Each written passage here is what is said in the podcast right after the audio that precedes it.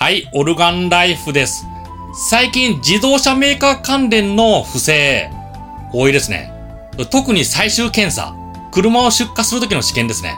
それ多くのメーカーが、出荷時の排出ガスのテスト、それで不合格なのに、合格として出荷しちゃう。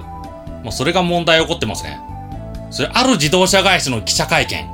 そこで、誰がその行為をやってるのか。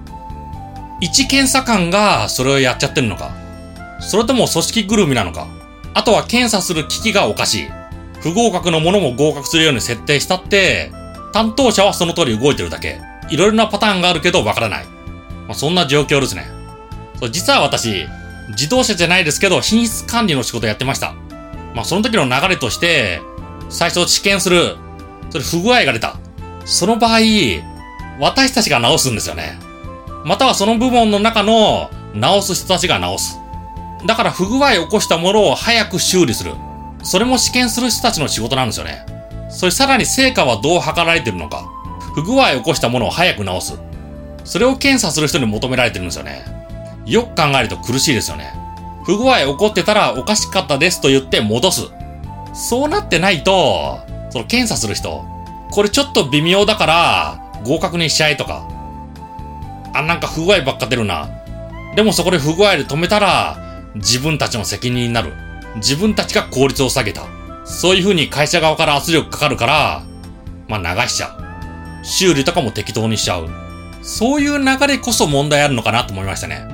あの、品質チェックする人、不具合起こったことに関して、責任持っちゃいけないと考えるんですよね。そう時間測定とかも、正常試験はまあ正常。不具合起こったら、その段階で、それを修理部門に戻す。そこで終わりにしないといけないんですよね。5割不具合が出た。それに関して作る側、設計する側、そっちが責められるのはわかる。ただ、チェックする人が責められる。苦しいですよね。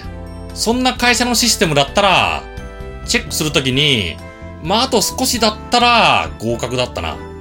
まあ、その場合、鉛筆舐めて合格にしちゃうか。試験する場合、ちょっと条件が良くなるように測定ポイントをずらすとか、微妙にずらすとか、そんなことしちゃうんですよね。そんなんじゃまともな品質保証できないだろう。品質チェックできないだろう。そう考えますね。だから私、あの、会社の品質チェック部門、修理する任務は絶対与えちゃいけない。そう考えますね。品質チェックの部門はテストだけ。それが正常であれ、合格であれ、まあ、同じ仕事をやった。そうしないと品質チェックの機能、全く役に立たないと思いますね。まあ、どこでもそうなのかな多分私の昔いた会社もそうだったから、自動車メーカーも、品質チェック部門に、この不具合出た時の、この責任、それも押し付けられちゃうのかなそう考えましたね。おかしいですよね。だから世間一般の品質チェック部門、純粋に品質チェックだけできる、合否判定できる、そういう環境を整えてもらいたい。私はそう考えましたね。皆さんどう思いますか？では、バイバイ。